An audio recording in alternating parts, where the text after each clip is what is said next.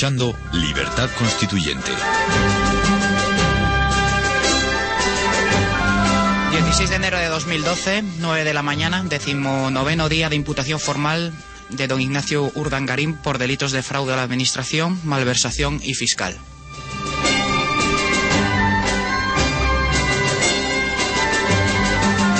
Muy buenos días y bienvenidos otro lunes a Independizar la Justicia. Les habla Pedro Manuel González. De nuevo, resulta ineludible abordar las novedades en este caso, en el caso Urdangarín, que marca la actualidad judicial de la última semana, pero no nos olvidaremos tampoco de tratar cuantos de importancia hayan sucedido, como los que refieren al juicio que empieza mañana al magistrado de la Audiencia Nacional, don Baltasar Garzón, y otros asuntos más que, que detallaremos si tenemos tiempo para ello. Así tenemos y contamos con nuestros invitados habituales en el estudio con eh, el compañero abogado don Jesús Santaella. Hola, buenos días. Eh, en la línea telefónica con don Pedro López Arriba. Buenos días, don Pedro. Muy buenos días. Y también, como siempre, a don Antonio García Trevijano. Don Antonio, muy buenos días. Sí, pero hoy no contábamos yo con Pedro López Arriba porque mañana es la separación de poder y contaba con él. También me parece que va a hacer doblete, don Antonio. Ah, yo era para ahorrarle trabajo. Llevo, llevo algunas semanas haciendo ese doblete y con mucho gusto desde Ah, luego. bueno, pues si a ti no te importa, a mí me- lo prefiero. Pero yo siempre cuido de vosotros. Gracias. Bien, pues si les parece, podemos empezar pues las novedades judiciales en el caso Urdangarín, eh, que eh, sobre todo en cuanto hacen referencia, quería tratar con ustedes a que en este programa desde el principio hemos sostenido que eh, la infanta doña Cristina en principio mm, debía venir a, a declarar a este procedimiento como, como testigo, pero bueno, los nuevos datos de la instrucción van apuntando en paso firme y seguro en cuanto a prueba documental, que es la que realmente tiene más peso específico en la instrucción de la causa penal, a, a su, a su- a también a su imputación. Eh, don Jesús, Bueno, parece, datos. parece que las filtraciones que se están produciendo de- después de levantado el secreto, y en ese sentido creo que, que la práctica unanimidad de los medios de comunicación han coincidido en, la misma conclusión, apuntan a que más bien pronto que tarde tendrá que ser citada y, y también, como en su momento anticipamos aquí, precisamente en garantía de sus derechos tendría que serlo a título de imputada. La cuestión es, mm, ya también al margen del planteamiento jurídico, desde una perspectiva política, habida cuenta de que se trata de persona que se encuentra bien que alejada en la línea del orden sucesorio eh, a la corona, mm, si esa situación de imputación debería llevarla a la renuncia de sus derechos dinásticos. ¿no? Sí, eh, don, don Pedro. Sí, la verdad es que tal cual van avanzando las informaciones que van saliendo y, como bien apuntabas tú, las- los documentos que van obrando en, en manos, eh, en sumario, vaya, pues resulta que, claro, es francamente difícil pensar que la infanta era una persona que desconocía absolutamente todo lo que se hacía, que estaba absolutamente al margen de cualquier eh, posible vinculación con las actividades de su cónyuge, eh, se dice de toda la vida, ¿verdad? Que dos que comparten el mismo colchón son de la misma condición. Eh, no es una, una cosa tampoco que nos deba sorprender y parece evidente que al final, en este caso que empieza con Jaume Matas, que continúa con Iñaki Urdangarín, pues parece que tendrá que pasar en algún momento eh, también por, por el juzgado la infanta Cristina. Don Antonio. A mí me parece inevitable que aunque el juez ya no quisiera, no puede. Ya no puede sin contradecir sus propios autos, no puede dejar de imputar a la princesa, como yo le llamo, que es la infanta. Y eh, hay un dato eh, que tiene una importancia psicológica, no jurídicamente sí, es muy importante, pero no tan, no, es igual que los demás, pero que psicológicamente le hace un daño brutal y casi irreversible a la infanta. Y es la noticia de que todas las semanas sacaba de la cuenta de su sociedad 500 euros. Eso es, sí. Bien, eso es peor que si dijera que se ha llevado 500 millones de euros a, a- a los países fiscales. Porque el pueblo reacciona con indignación ante aquello que comprende, que domina, que porque le podía pasar a él. Y siempre se escandaliza de las cosas más pequeñas y las grandes es que, es que, ni, es que ni sabe lo que es. Esto de que vaya la, la, infanta, siendo quien es, teniendo palacios, teniendo coches, choferes, teniendo todo pagado, una vida de princesa, de hada, que cómo puede ir tranquilamente toda la semana y para dinero de bolsillo. Pocket money. Lleva, sí, dinero, se lleva 500 euros, lo cual ha calculado que al mes ya venía la cuenta, había sacado por ese concepto más de 30.000 euros. Eso no lo olvidará jamás ninguna ama de casa que no le llega el sueldo al mes y mucho menos ninguna mujer parada ni esposa de un hombre parado. Eso no lo puede olvidar nadie. Mucho más se olvidará todo lo que quieras de paraísos fiscales, de millones de palacios. Eso le suena a la gente como algo extraño, que no, que no va con ellos. Pero que se lleve 500 euros, hasta ahí podían llegar la broma. Eso ya quiere cárcel, pero inmediata. Eso no se puede perdonar. Y así es el pueblo. Sí, sí.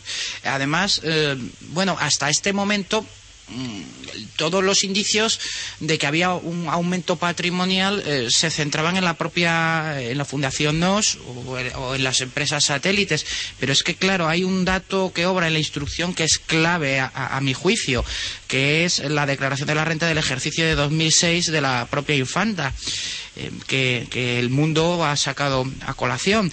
Eh, de esta declaración de la renta se infiere que en tres años, con una inversión inicial de 1.503 ah, euros, los convirtió en 571.000. Entonces, aquí ya hay una atribución directa, directa patrimonial a ella. Eh, porque, claro, uno puede tener una sociedad y tener un socio que es un golfo e incrementar el socio, su patrimonio o el de la propia sociedad. Pero es que ahora lo que hay es una, una atribución patrimonial directa. Y, firmada por ella. Y firmada por ella. Y esto a mí me parece un, hecho objetivo y además que no, no, es susceptible de interpretación como puede ser un testimonio, sino que es una prueba documental. Lo que pasa es que a mí me, me cabe la duda, Pedro, de si lo que pasa es que nos da envidia gente que invierte 1.500 euros y saca 500.000 cuando nosotros no hacemos eso ni aunque nos toque la lotería, que por otra parte tampoco nos toca. o sea, yo no sé hasta qué punto lo que tenemos es envidia ante una gestión tan realmente maravillosa. Lo de realmente...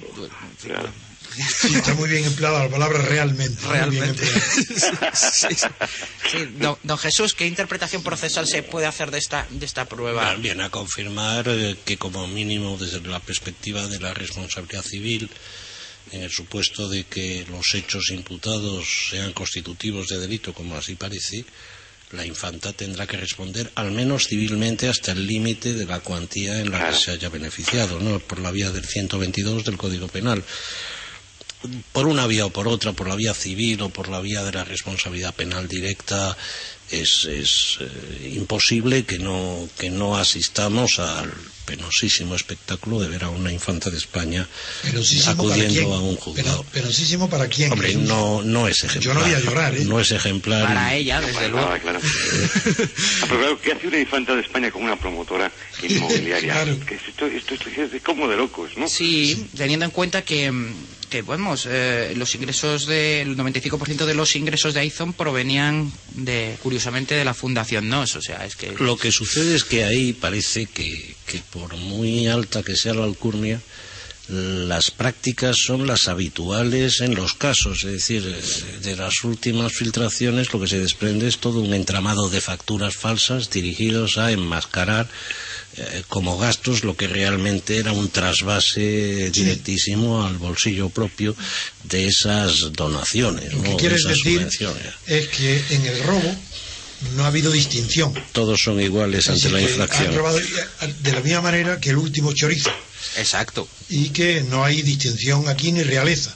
Que cuando se trata de robar todos somos iguales. Probablemente a eso es a lo que tenía que referirse el discurso. Todos somos iguales ante la ley porque todos somos iguales ante el robo. Ante el crimen. Sí, ante el crimen. Sí, y yo precisamente esa es la reflexión que les quería trasladar, porque eh, también para que nuestra audiencia, que es lega en derecho en su mayoría, yo... por cierto, hemos perdido cuatro puestos y no ha adelantado otra vez Carlos Herrera. No, otra vez no, la primera vez. Vaya. Bueno, pues habrá que... No, eso hay que re- pero reponerlo enseguida. Sí. Hay que coger un sprint Sí, y pedirle a nuestros oyentes que vengan, que corran con nosotros.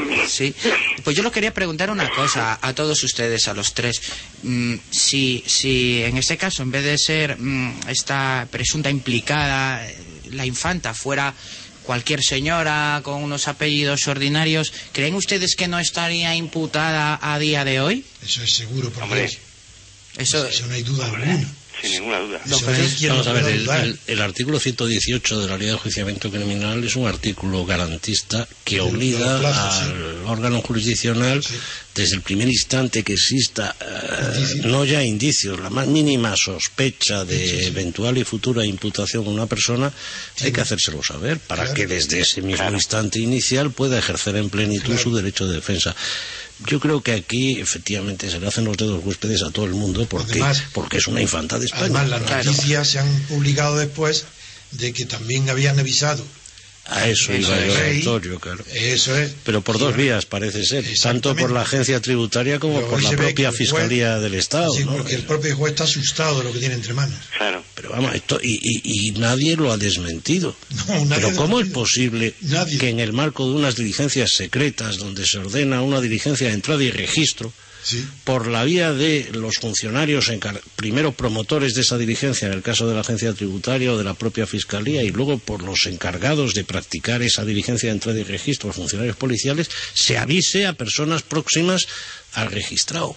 Pero no y nadie dice nada. No solo eso. Jesús, es que creo recordar que quien transmitió al rey la noticia fue Divar.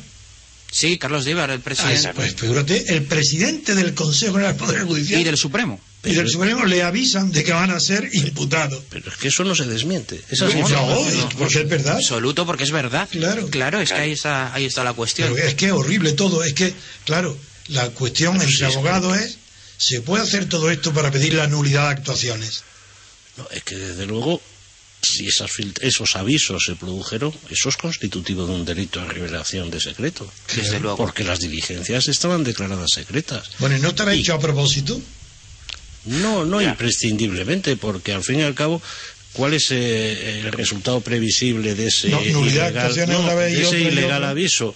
Pues que, digamos... que- Demorar esto a las calentas griegas. No, no, sencillamente sustraer a, a la acción de la justicia el resultado práctico de la diligencia. Más es decir, que, que lo que pueda Ah. ser incriminatorio desaparezca. Esa es la Claro. finalidad de la revelación. Obstaculizar la instrucción, en ese sentido. Sí, Sí, sí. Pero vamos, yo, yo, a pesar de los años que tengo, no paro de llevarme sorpresas en este mundo de la Porque te niegas a reconocer la naturaleza del estado que tiene delante de ti. No quieres ver su naturaleza, quieres ver sus efectos. Y entonces te sorprende. Y yo no estoy sorprendido desde hace 35 años, no me sorprende nada. Es que tú eres porque más conozco mayor. lo que pasó. Es que tú eres más mayor. Anoche, cuando tuve conocimiento de la, de la triste noticia de la muerte de Fraga, Sí. me acordé de ti. Claro, porque de- fui su prisionero. Fuiste Cuatro su veces, cuatro veces, pero también de cuando la ley de prensa, la primera También, suspensión del diario Madrid, aunque También, luego también, el que lo cerró yo creo que fue Sánchez Bella, ¿no? Pero No, no, no, no, no, eh, no, está bien lo que has dicho. La, la lo que- primera suspensión, No, lo que hizo fue suspender. Exacto, Y dos he meses, me Y he contado antes en el informativo que Luis Val, que era el propietario, el que perdía el dinero, porque tenía que pagar la nómina, sin estar el periódico abierto, cerrado, pues me, no me llamó a su casa, lo voy a acordar rápido para no repetir, me llamó a su casa con Rafael Cabroserer y asistimos a un almuerzo con, con Fraga y Barney. Y yo llegué cinco minutos tarde, no hablé ni una sola palabra. Y cuando amenazó eh, Fraga de que volvería a cerrarlo una y mil veces, y yo dije, pero ¿y, y la orden judicial de cierre? Y dijo, yo de eso, eso para mí eso no es nada, yo soy el ministro, eso para mí no es nada. Literalmente Fraga diciendo eso, que era, como- que era la verdad. el, el juez, entre comillas, soy yo, diría. No, no luego, digo dijo, decirlo, luego dijo aquello de la calle es mía y Sí, te tocaron cuatro no, veces. pero es que entonces, verás, no, pero es que entonces le tomé el pelo. Porque dije, bueno, como yo me figuraba, le dije a Luis Valls, yo no había hablado nada durante el almuerzo. Como yo me figuraba la amenaza nueva que haría el ministro de que iba a volver a cerrarlo en cuanto pudiera, pues he tenido la precaución de venir preparado. Y he venido preparado con una entrevista que he tenido con un enviado de una potencia extranjera que me garantiza que nos entregará todo el dinero que necesitemos para mantener el periódico cerrado todo el tiempo que queramos. Y, nada, y entonces Fraga, pero ¿quién, quién, quién? Y digo, "Hombre, no debería decirlo, pero si me insiste mucho, pues falta, lo co- confesaré, pues Mao Zedong.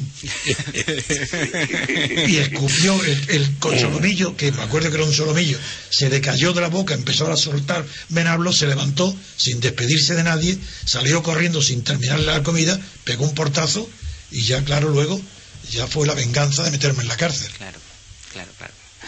Pues muy bien, eh, si quieren, eh, respecto, retomando el tema Urdangarín, eh, también una de las novedades que no podemos dejar de destacar es que ha habido nuevos imputados, 10 personas más en esta causa, entre ellos, pues, en esta pieza, entre ellas el, el expresidente del gobierno balear, don Jaime Matas, y el exconsejero de turismo, don Juan Flaquer.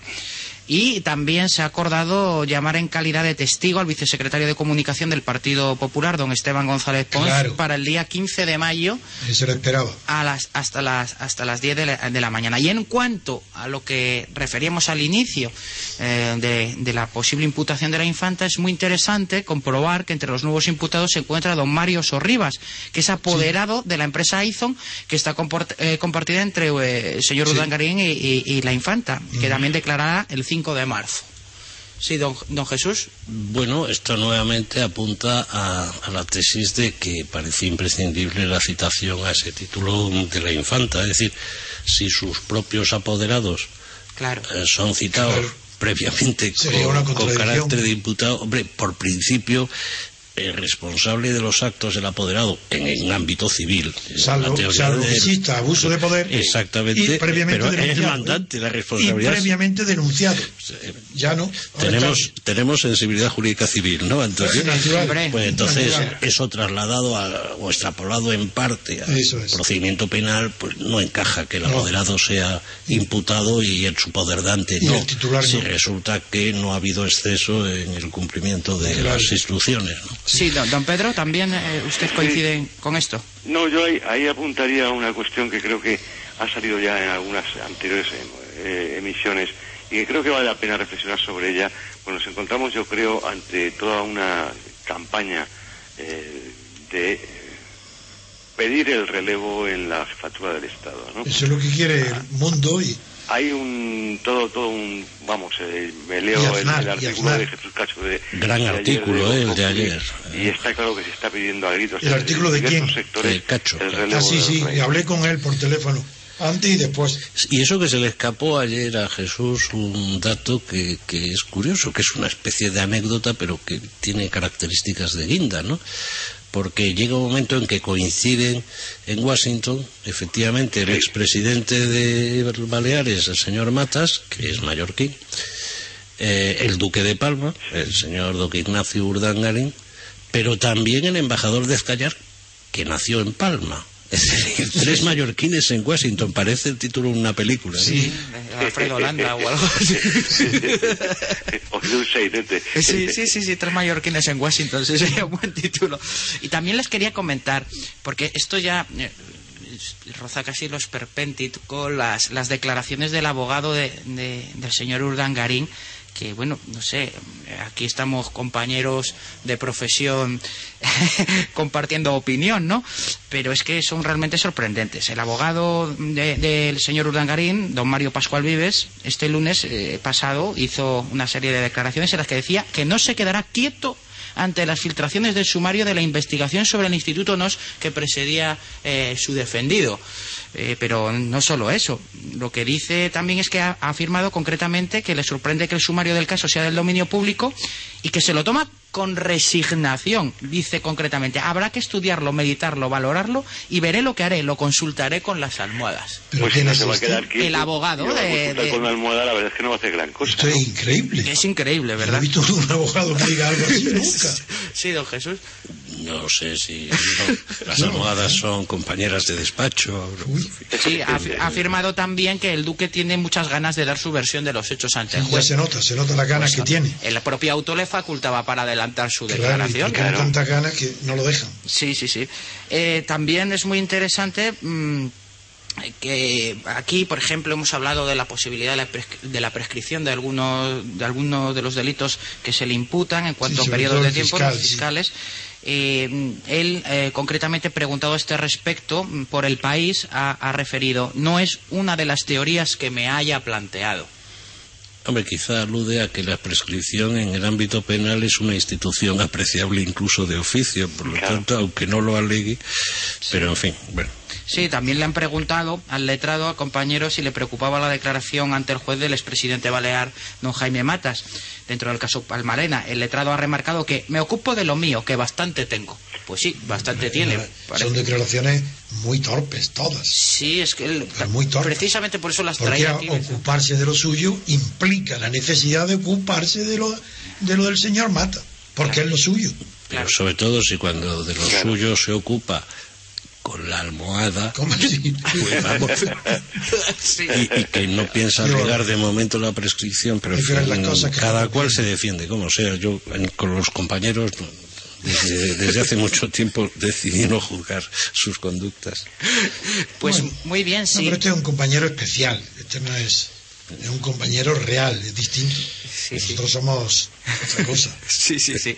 Eh, si quieren, podemos pasar a- al segundo tema de importancia para que nos dé un poco de tiempo a tratarlo con, con la atención que se merece, que es las recusaciones fracasadas de don Baltasar Garzón en el juicio que no podemos olvidar mañana mismo. Sí. Eh, Sobre ¿Estáis, mañana, sí. ¿Estáis seguros?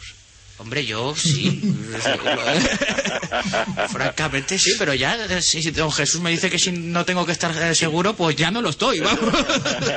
Pero ¿quién puede asegurar que mañana Baltasar... Se pone enfermo. Exactamente, Bueno, Antonio. bueno, con eso no contaba yo. Es que Jesús y yo somos viejos zorros. Sí, la verdad es que sí. O, o- o que renuncia a su defensa, o su defensa renuncia, ¿no? Cambiar de abogado Cambiar también. de abogado o alguna cosa de Hombre, estas. desde el momento que en el último instante formula una recusación Y- y tan, que- tan, tonta, burda, Tan tonta. tan artificiosa, Sí. que ha llevado a que se rechace de plano, Sí. como es la de, la de. Luciano Varela.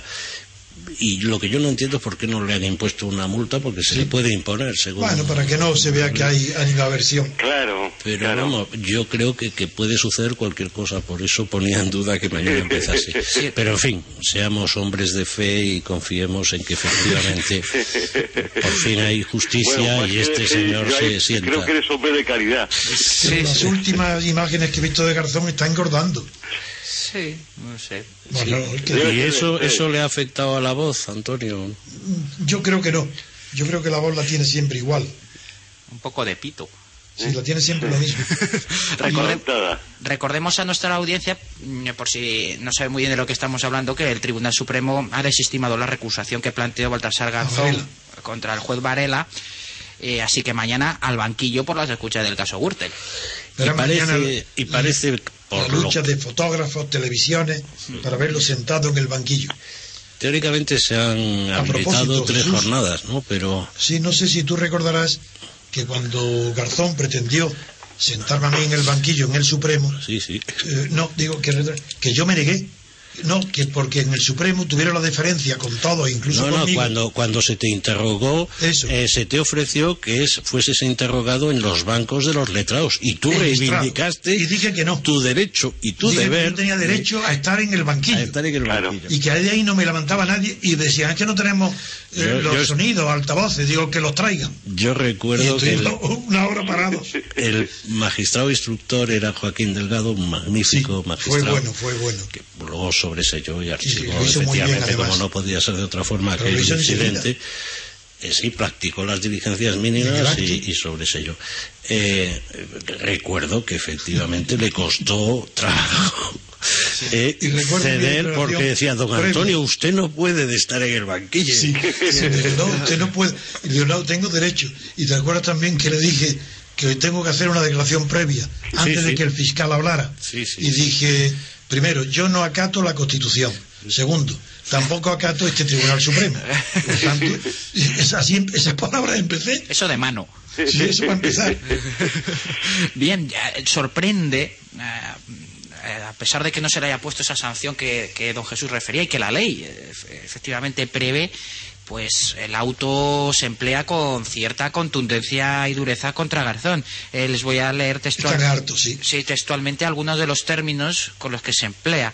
Eh, concretamente el Supremo dice que se trata de un, mm, entrecomillado, manifiesto abuso de derecho.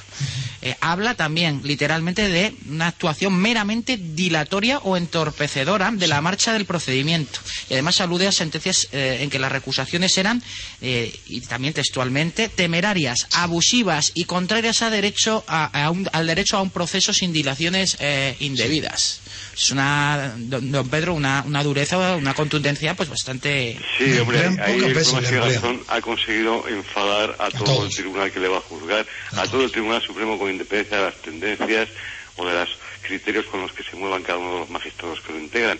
Eh, llama la atención poderosamente además el hecho de que haya conseguido esa rara unanimidad en tribunales eh, que difícilmente es, es conseguible el acuerdo, el que Garzón haya conseguido poner ese acuerdo a todos.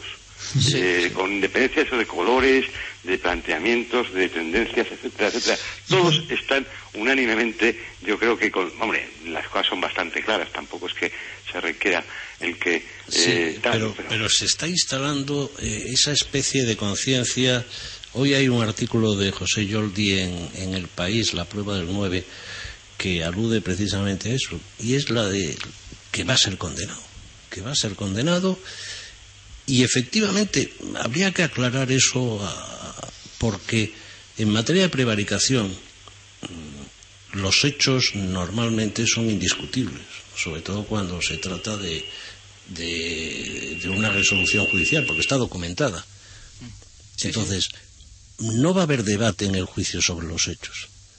Lo que se va a debatir es si es radicalmente injusto el intervenir las conversaciones de un imputado y de sus abogados en el marco de, la, investigación de un delito. Es decir, si eso es compatible o no es compatible con el legítimo ejercicio del derecho de defensa. Y entonces el debate parece que ya está realizado. Por lo tanto, el que se haya habilitado nada menos que hasta tres sesiones para el juicio parece poco excesivo, ¿no? Eh, entonces se ha instalado ya esa idea de que, de que sí, de que va a ser condenado. De que el otro dato es qué consecuencias puede tener una eventual condena como consecuencia de ese hecho, de esa interceptación de las comunicaciones entre imputados del caso Gürtel y sus letrados en la propia suerte procesal futuro del caso Gürtel. Ahora mismo hay un imputado que es Francisco Correa, el principal, que después de, más de dos años y pico, tres años casi, está en la cárcel. ¿no? Sí.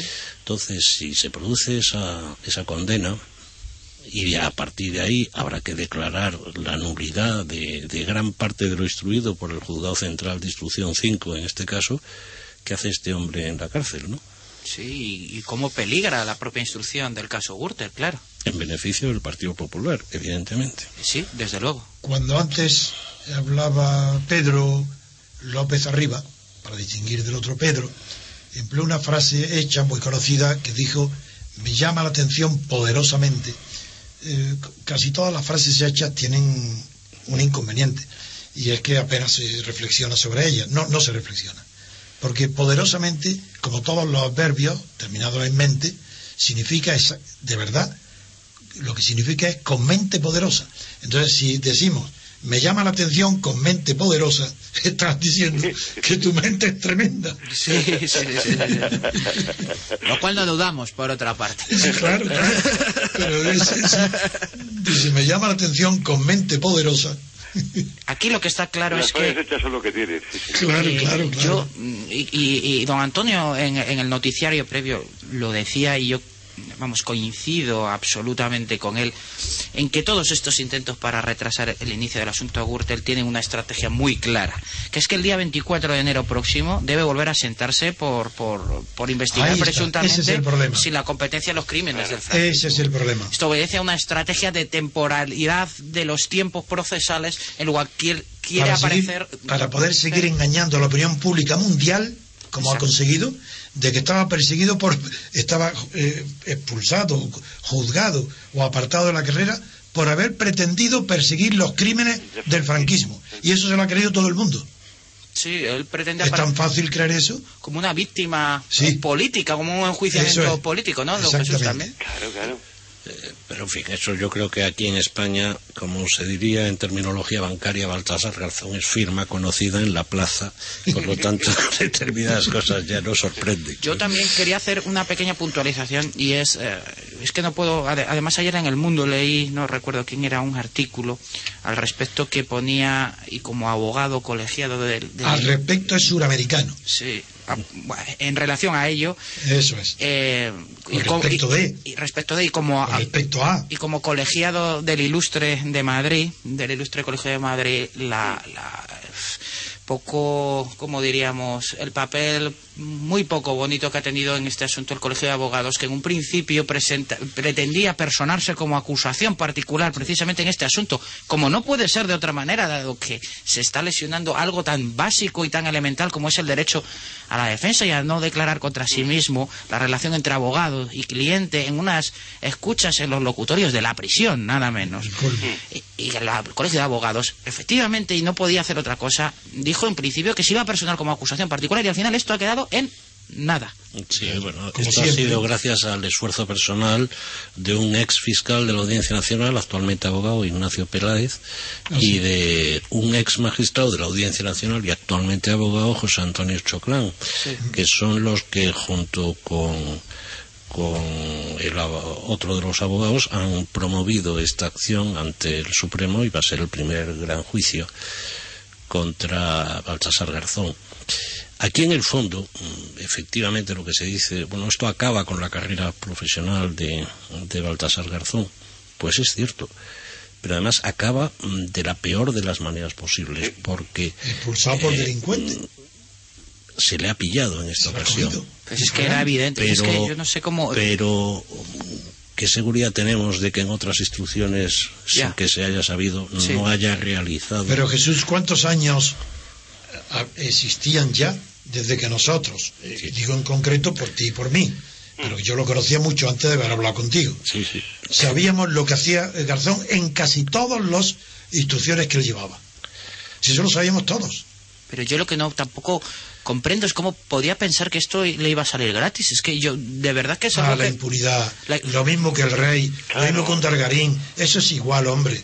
Es la impunidad. Lo mismo que Felipe González. Lo mismo que todos los con los crímenes de los GAL. Pero si, es que, Cuando si es que hay- decides, cuando decides sin crítica alguna y con el Nada. aplauso general lo que es legal y lo que no es legal, tienes siempre la tentación, lo dice la historia, de considerarte por encima de la ley. del Sí. bien y del mal. además. Son, son lo que se juega aquí, recordemos, 15 años de inhabilitación. Bueno, pero es prácticamente la totalidad de carrera. Pero visto el éxito que tiene A en Sudamérica desde el punto de vista económico, su trabajo de asesoramiento parece que últimamente Sí, no los sé que si en de asesor. Ecuador o en Colombia. No debe ser una maravilla tenerlo de asesor para instruir mal. Sí, desde luego. Sí, también recordemos que mm, el Tribunal Constitucional no solo ha sido este, este varapalo, sino que también ha echado para atrás sus pretensiones en cuanto a, lo- a otro magistrado, don Manuel Marchena, Así. Eh, porque él, en este caso concreto, lo que refería respecto a Marchena es que como estaba instruyendo también el asunto de, las, eh, de los cursos de Nueva York eh, subvencionados por el, por- el Santander y otras grandes empresas, pues que estaba eh, Contaminado. contaminado en su contra o con una idea preconcebida sobre su probidad, ¿no? Quizá es que después del varapalo que sufrió curiosamente con, con el recurso que en su día planteó Rafael Vera de Estrasburgo, Así. por la instrucción que Vera. hizo en el caso Gal, en el caso. Segundo Maré y No, demás. no había pensado- no había pues ahora, ¿no? Pues es un converso y Sí, sí. efectivamente pues se ha creído eso de la teoría del derecho al juez ordinario predeterminado Sí, sí. por la ley, Sí. al juez subjetiva y objetivamente Claro. imparcial, claro, ha aprendido la lección y por eso trata de aplicarla. Muy bien, pues eh, creo que hasta aquí agotamos el, el asunto Y bueno, veremos, eh, no nos olvidamos de ello. La semana que viene. Yo desde me tengo que, eh, la semana que viene es el lunes, yo procuraré estar aquí Sí. porque voy a presentar yo- mi libro y dar una conferen- dos conferencias en Alicante Ajá. el día 20. De todas maneras, ya De contar. todas formas, el lunes hablaremos también de tu libro, ¿eh? Por ¿Ah, sí? supuesto, por supuesto. Y de todas maneras, do- don Antonio, intentaremos contactar con Está usted. agotado ya y no, no obstante, a pesar de estar agotado voy dando conferencias y, la gente quiere comprarlo y no sabe dónde. Hay, hay un asunto que aún no, no, no siendo político en absoluto preocupa mucho y creo que también a sugerencia de don Jesús antes de entrar en el estudio me lo comentaba y también tenemos que, porque, que comentarlo porque a veces la justicia se hace incomprensible para el común de los mortales, ¿no? Y es el asunto de, de la sentencia en el, eh, de Marta del Castillo Sí, un Ah. tema importantísimo. que aunque no es político, Ya. yo creo que debido a su trascendencia debemos por lo menos Sí. Eh, pasar Creo por sí. ello, ¿no? Don, don Pedro, ¿nos podía decir un poco eh, la estupefacción eh, en la opinión pública de esta el sentencia? tema, el tema, yo mismo me estoy todavía indignado de ver que solamente hay un condenado y los demás han salido absueltos. No sé, es realmente de estas cosas que, que dices, no, no me lo creo, no me lo puedo creer, pero ¿cómo es posible? Hay un este condenado o dos. infamias, ¿No hay dos? Hay, bueno, eh, eh, procesaron y, y- y condenaron a uno antes y del resultado del- de la vista, por lo menos la idea que a mí me ha quedado, solamente uno ha sido condenado en la sentencia del otro día, Sí. en la que se hizo pública el viernes, ¿no? Yo todavía, es, es esas cosas que, que no terminas de, de situarte bien en ese, ese planteamiento de, de película de Walt Disney o de David el Nomo, del niño es bueno, el niño está, y luego, en fin, luego pasan las cosas que, que pasan y que vemos con una actitud eh, sobre la, la penalidad que determinadas conductas de jóvenes menores de 18 años pueden incorporar, llegan a estos desastres que estamos viendo. No es tampoco el primer caso, hay algún otro anterior, de, de alguna otra chica también, eh, vejada y asesinada. Sandra Palos, por sí, ejemplo. Sandra Palo. Y, y te quedas un poco diciendo, bueno, aparte de la reflexión eh, de qué juventud y qué, y qué infancia y adolescencia tenemos en este país, no será muy diferente a la que pase por otras partes de Europa o de América, pero dices, te quedas un poco horrorizado de pensar que estos comportamientos se dan con esa habitualidad y segundo lugar que la respuesta eh, penal de la débil. sociedad sea tan floja, Tan sea floja, ¿no? Sí, tan deficiente. don Jesús. Bueno, em, yo aquí en parte, coincidiendo efectivamente con Pedro López Arriba, mm, querría hacer algún matiz. Desde luego es evidente que parece que hay que modificar la ley de responsabilidad del menor, eso es cierto, y en ese sentido creo que este gobierno ya ha anunciado. ¿Pero tú tuviste algún proyecto de este tipo cuando estuviste en el ministerio? No, no, no, ¿No? Nosotros, yo es que soy del plan antiguo, Antonio, y eso no nos lo planteábamos entonces. Teníamos otros problemas, como era la COPEL, la Coordinadora de Presos en Lucha, que nos incendiaba una cárcel sí y la otra al día siguiente, pero en fin. Y aquellos eran mayorcitos. Eh, no, yo voy a. Yo, yo he tenido la paciencia de leerme la sentencia. es una sentencia de 141 folios, lo cual ya, lo cual ya revela pues el estudio de por parte del tribunal. Muy sintéticamente, primera idea, me sorprende algo que, que parece que es razonable. La extraordinaria preocupación que tienen los tres magistrados en explicar que una cosa es el juicio paralelo, el juicio que se realiza en los medios calle. de comunicación, y otro, los hechos que se han vertido en el acto del juicio. ¿eh? Qué locura. Bueno, es una especie. No, pero claro, es una excusa. ¿Por qué? Porque sabían lo que se iba a producir una vez que se lea el fallo. Es decir, que condeno a esta persona como 20 autor de un delito de asesinato y tengo que exculpar. Esa es la impresión, que sí, parece que sí. ¿Por qué? Vamos a ver. Condenan a una persona, creo que se llama Carcaño, Miguel Carcaño. a 20 años como autor de un delito de asesinato por, según su propia confesión, haber golpeado con un cenicero de cristal eh, cilíndrico en la sien izquierda a esta pobre chica, según su propia confesión, Sí. y eh, caer ella, ponerle un aparato de, de tomarse la tensión y comprobar que no responde, que está muerta. En función de esa declaración y de la circunstancia de que no ha aparecido el cadáver, pues eh, frente a la calificación de su defensa como homicidio, el tribunal opta por la calificación más grave, por la de asesinato. Y así lo hace. Pero es que el resto, los menores, aparecen después, según la confesión de todos, de producirse el golpe con el cenicero en la sien izquierda de la pobre niña.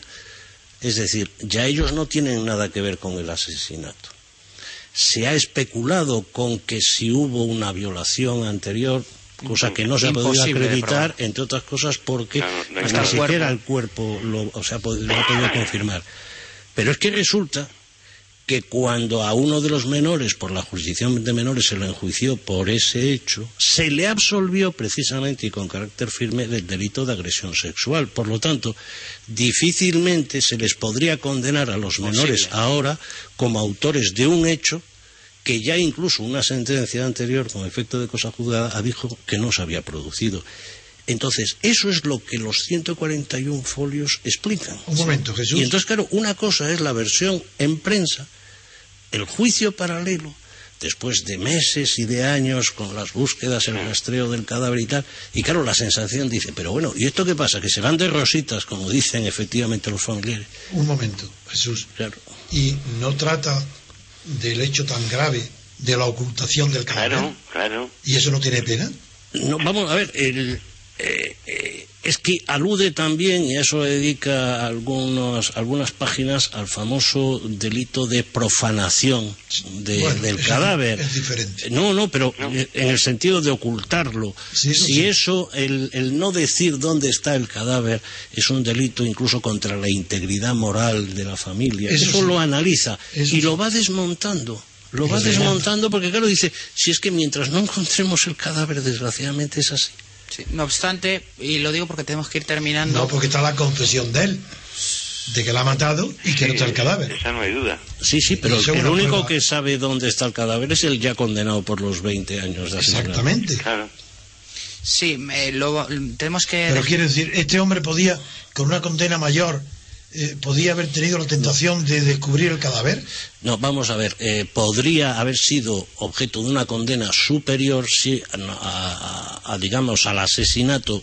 El asesinato vino precedido de un delito de violación, Claro. por ejemplo. Ah. Entonces estaríamos en un supuesto de concurso de delitos que llevaría a una pena superior. El problema es que al no existir cadáver, pero sí haber sido, haber eh, confesado el, asesinato. jurídicamente. Ese es el asunto. Entonces, el drama de los tres magistrados que se trasluce leyendo la sentencia es tremendo, porque ellos mismos da la impresión que en su conciencia querían haber condenado, Pero no tienen pruebas. pero con la ley en la mano no pueden condenar. pueden. Les Y tengo. entonces se disculpan ante la opinión pública en la sentencia. Tenemos que terminar aquí, no obstante, decir que habrá recurso. Y bueno, pues eh, veremos a ver cuál es el resultado final. ¿Quién, quién recurre? La acusación particular. Y naturalmente Claro. la defensa, que defiende que es homicidio y pedía Claro. tres años nada más de condena. Muy bien, pues me voy a despedir de ustedes ya, porque va a entrar ya don Juan Carlos Barba, que está aquí ya esperando para entrar. Eh, don Jesús, muchísimas gracias y le dejo emplazado para la semana que viene. Muy bien, intentaremos venir. Lo mismo, don Pedro. Pues eh, yo hasta mañana, Antonio, y, y hasta la semana que viene a Jesús y a ti. Vale, y don Antonio, eh, Ya- pues nada, ya intentaremos conectar donde, ya donde ande usted. Alicante Y hablaremos de, de tu libro. Hablaremos del libro. como umbral. Como umbral. Muy bien, queridos oyentes, hasta la semana que viene. Están escuchando Libertad Constituyente.